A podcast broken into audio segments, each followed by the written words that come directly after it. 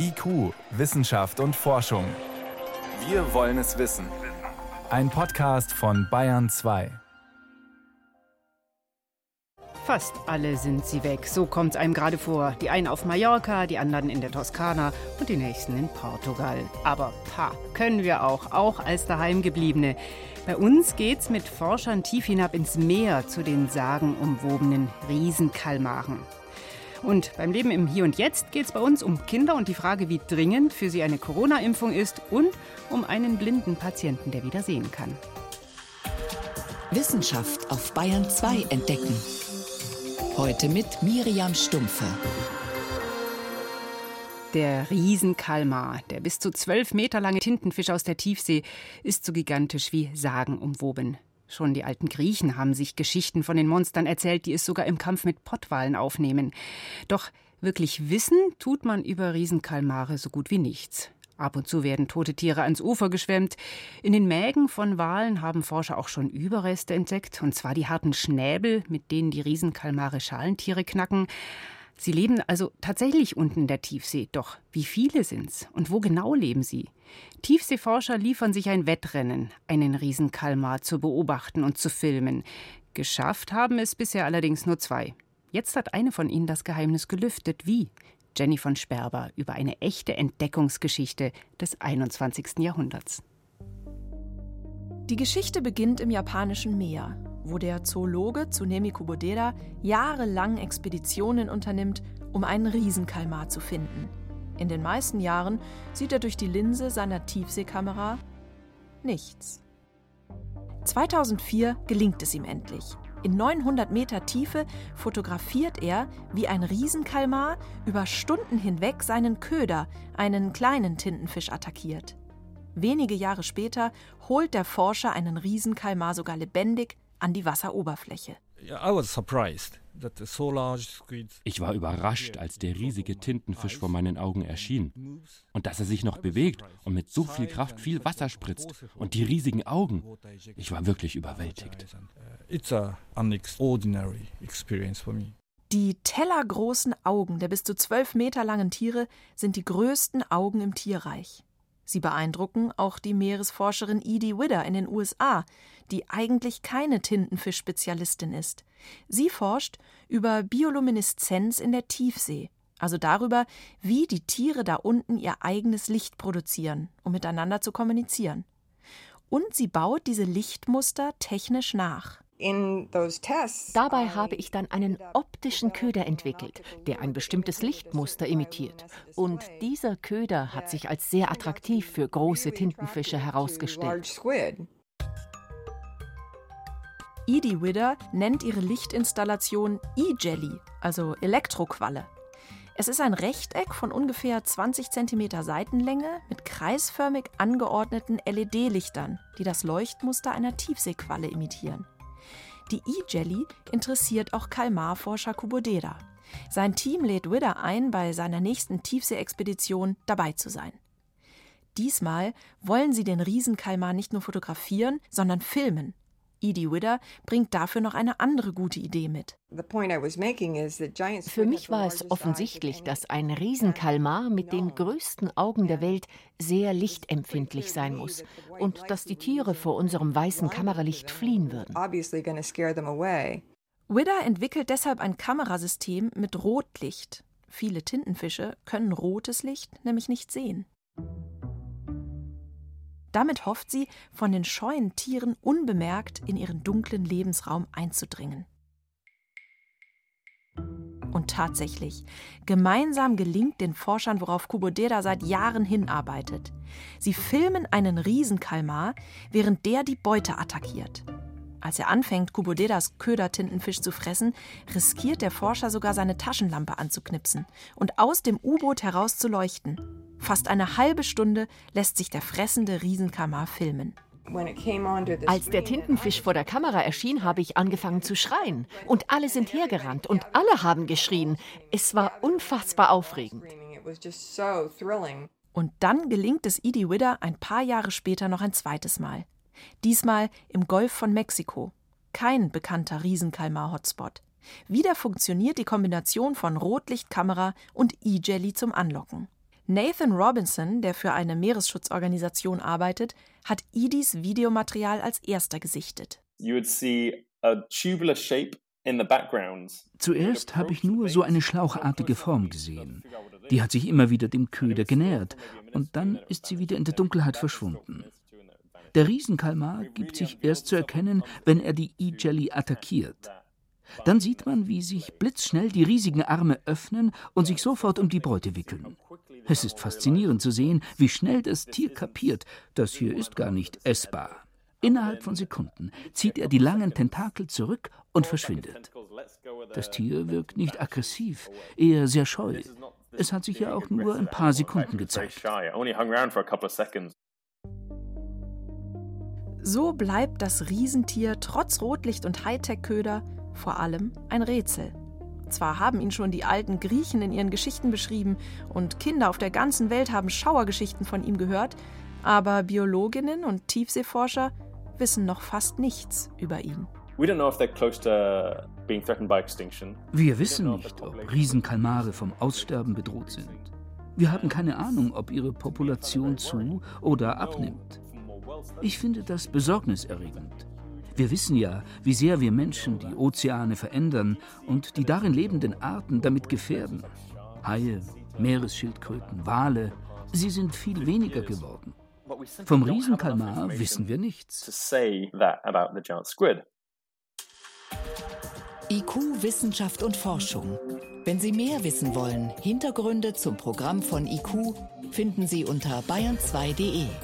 IQ Wissenschaft und Forschung. Montag bis Freitag ab 18 Uhr.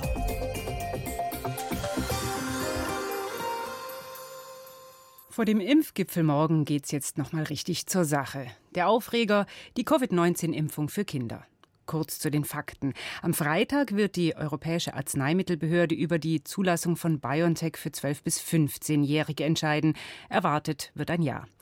Allerdings gab es heute schon aus der Ständigen Impfkommission zu hören, allgemein empfehlen wird sie die Impfung für Kinder in Deutschland wohl nicht. Zu unklar die Abwägung zwischen Nutzen und Risiko.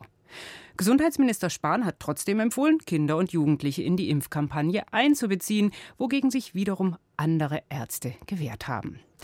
Wir haben in unserem wöchentlichen Corona-Podcast mit dem Infektiologen Christoph Spinner von der TU München über die Impfung für Kinder gesprochen.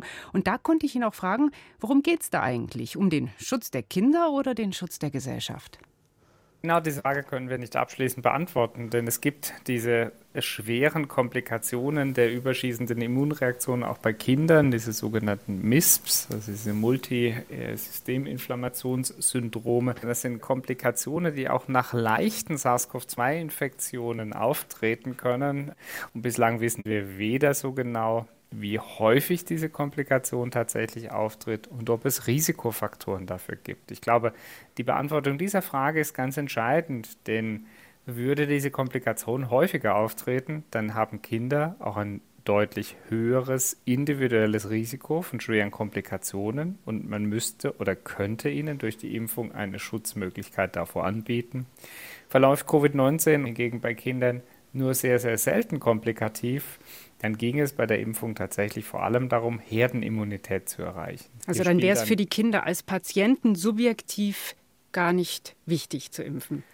Nicht so wichtig, denn hm. sie hätten keinen so ausgeprägten individuellen Vorteil davon. Hier spielt allerdings auch ganz entscheidend hinein, wie gut und sicher die Impfstoffe denn sind.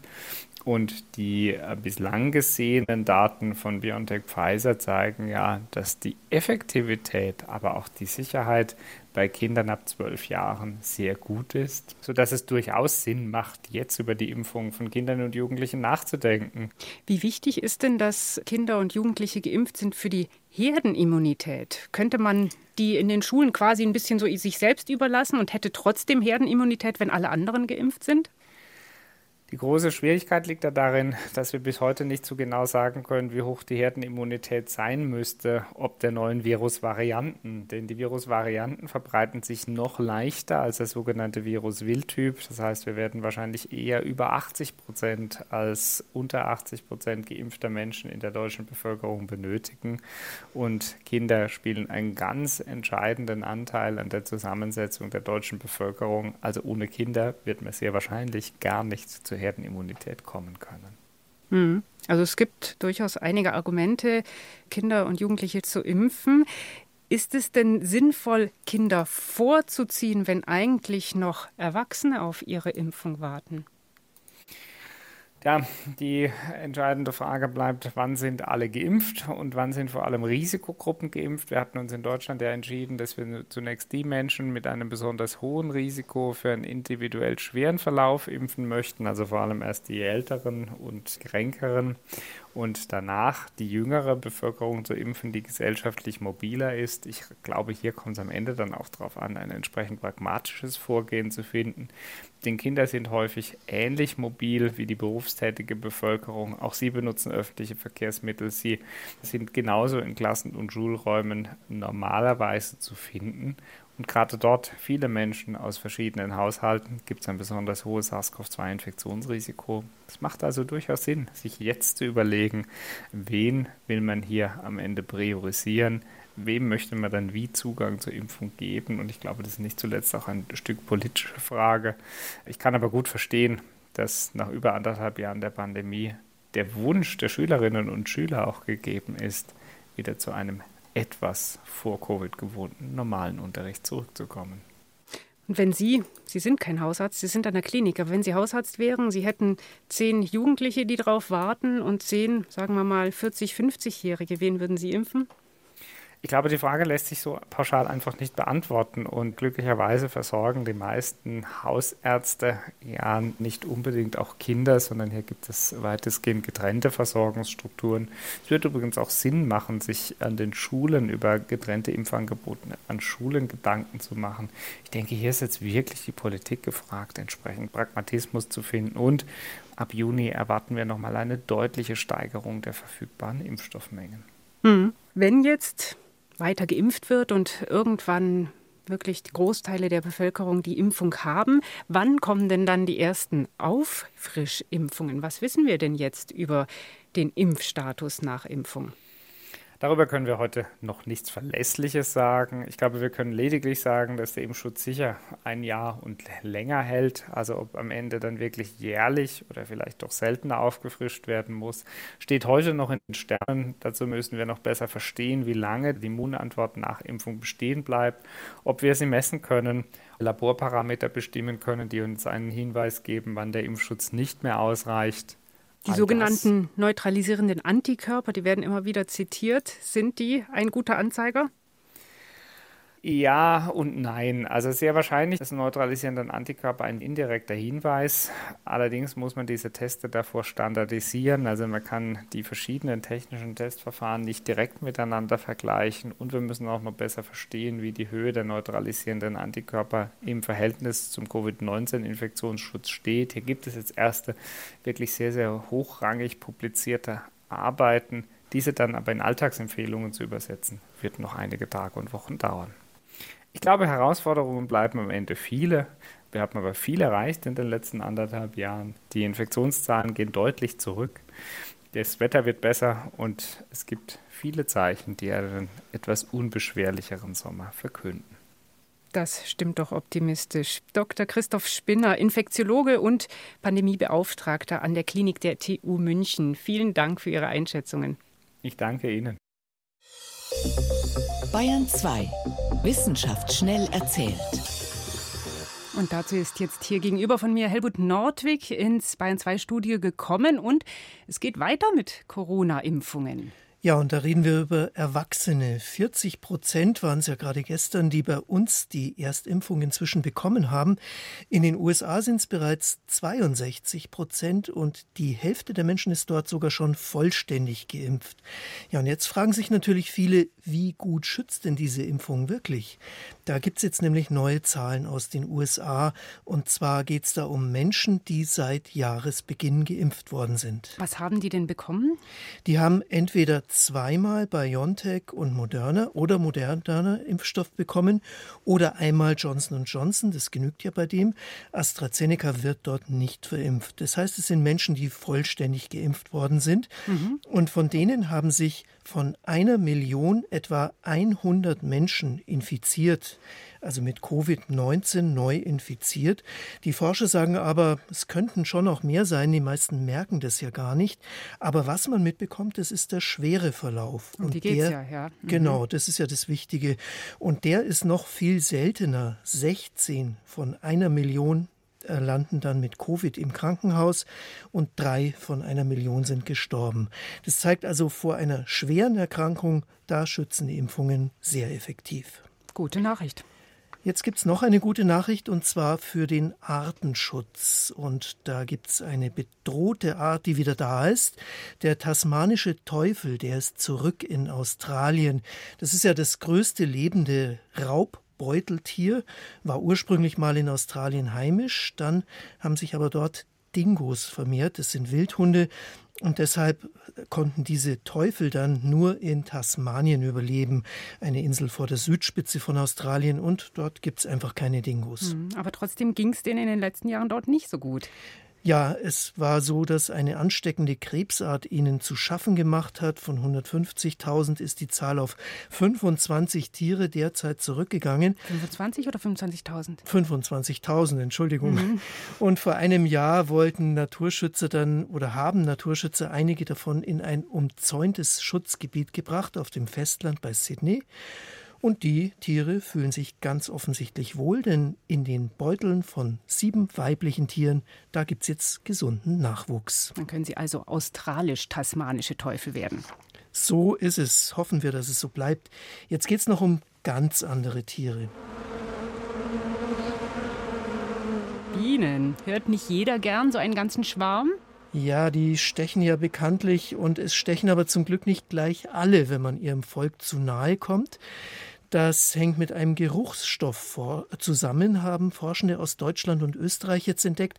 Den verbreiten nämlich die ersten Bienen, die stechen. Bei anderen löst das dann ebenfalls den Reflex zum Stechen aus und so geht es weiter.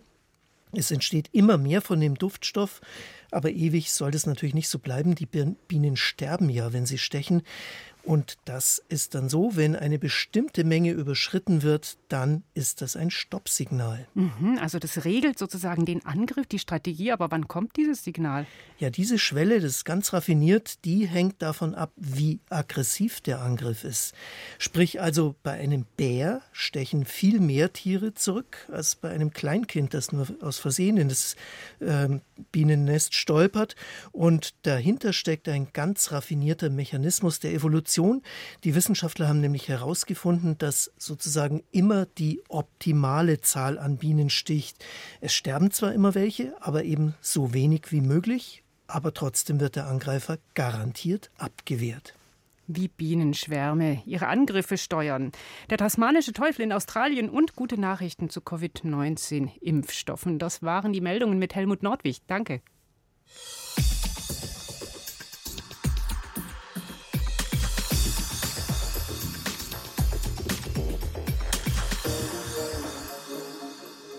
Stäbchen und Zapfen. Erinnern Sie sich? Das haben wir alle mal in der Schule gelernt. Das sind die beiden Zelltypen in unserem Auge, die das Sehen erst möglich machen. Doch es gibt eine Krankheit, bei denen diese Zellen zugrunde gehen. Die Betroffenen sehen immer schlechter und erblinden früher oder später. Retinitis pigmentosa heißt das Leiden. Ursache sind ganz unterschiedliche Gendefekte. Es gibt eine ganze Gruppe solcher erblicher Augenerkrankungen. Bisher können sie nicht geheilt werden. Jetzt aber gibt es Hoffnung, wie Bayern 2 Reporter Moritz Pompel berichtet. Ein Patient sitzt vor einer weißen Wand. Vor ihm, auf einem weißen Tisch, stehen zwei dunkelgraue Becher. Der Mann ist 58 und seit er 18 ist, hat er die Diagnose Retinitis pigmentosa. Er ist nahezu blind. Jetzt soll er sagen, was vor ihm steht. Ich weiß nicht. Ich habe das Gefühl, irgendwas ist da, aber ich kann es nicht sagen. Im nächsten Video hat er eine Spezialbrille auf, ähnlich einer Skibrille. Sie verstärkt das Licht. Den Test mit der Brille haben die Forscher mehrfach mit ihm gemacht. Die ersten Male vor der Behandlung. Damals hat die Brille gar nichts gebracht. Und jetzt, nach der Behandlung? Da stehen zwei Becher, der eine in der Mitte, der andere rechts. Der Patient kann, zumindest schemenhaft, wieder sehen. Augenspezialisten rund um den Franzosen José Sahel haben dem Mann eine Art Impfstoff ins Auge gespritzt, mit einem Vektorvirus drin, ähnlich wie bei AstraZeneca gegen Corona. Und mit der Erbinformation für ein Pigment, das im Auge das Sehen erst möglich macht, Rhodopsin. Bei Gesunden steckt der Stoff in den Stäbchen der Netzhaut und reagiert auf Licht. So entstehen die elektrischen Nervensignale, die am Ende im Gehirn ein Bild erzeugen. Unser Patient hatte alle Stäbchen und Zapfen in seiner Netzhaut verloren, konnte also nichts mehr wahrnehmen, sagt Sahil. Jetzt ist die Hoffnung groß, dass Patienten mit Retinitis pigmentosa endlich geholfen werden könnte. In Deutschland gibt es rund 40.000 Betroffene, weltweit sind es drei Millionen. Geschätzt jeder 80. von uns trägt ein ungünstiges Gen in sich und kann die Krankheit theoretisch vererben. Um dem Patienten zu helfen, haben Sahil und sein Team zu einem Trick gegriffen. Die gesunde Netzhaut im Auge besteht aus drei Schichten, ähnlich wie ein Pausenbrot. Ganz unten die Stäbchen und Zapfen. Die Sehpigmente in ihrem Innern nehmen das Licht auf und es entsteht ein elektrischer Impuls. Der wird durch die mittlere Schicht weitergeleitet an die obere, die Ganglionzellen. Das sind Nervenzellen, die mit ihren langen Fortsätzen bis in den Sehnerv reichen und den umgewandelten Lichtimpuls ans Gehirn weiterleiten. Doch das Problem bei Patienten mit Retinitis pigmentosa ist, die Stäbchen und Zapfen sind abgestorben. Wir haben deshalb die Ganglionzellen quasi umprogrammiert. Sie sind bei Patienten mit der Krankheit immer noch vorhanden und mit dem Sehnerv verbunden. Die Ganglionzellen sind normalerweise nicht lichtempfindlich. Bei ihnen haben wir das Gen für das Sehpigment eingeschleust. Die Zellen konnten also das Licht einfangen und in ein elektrisches Signal umwandeln.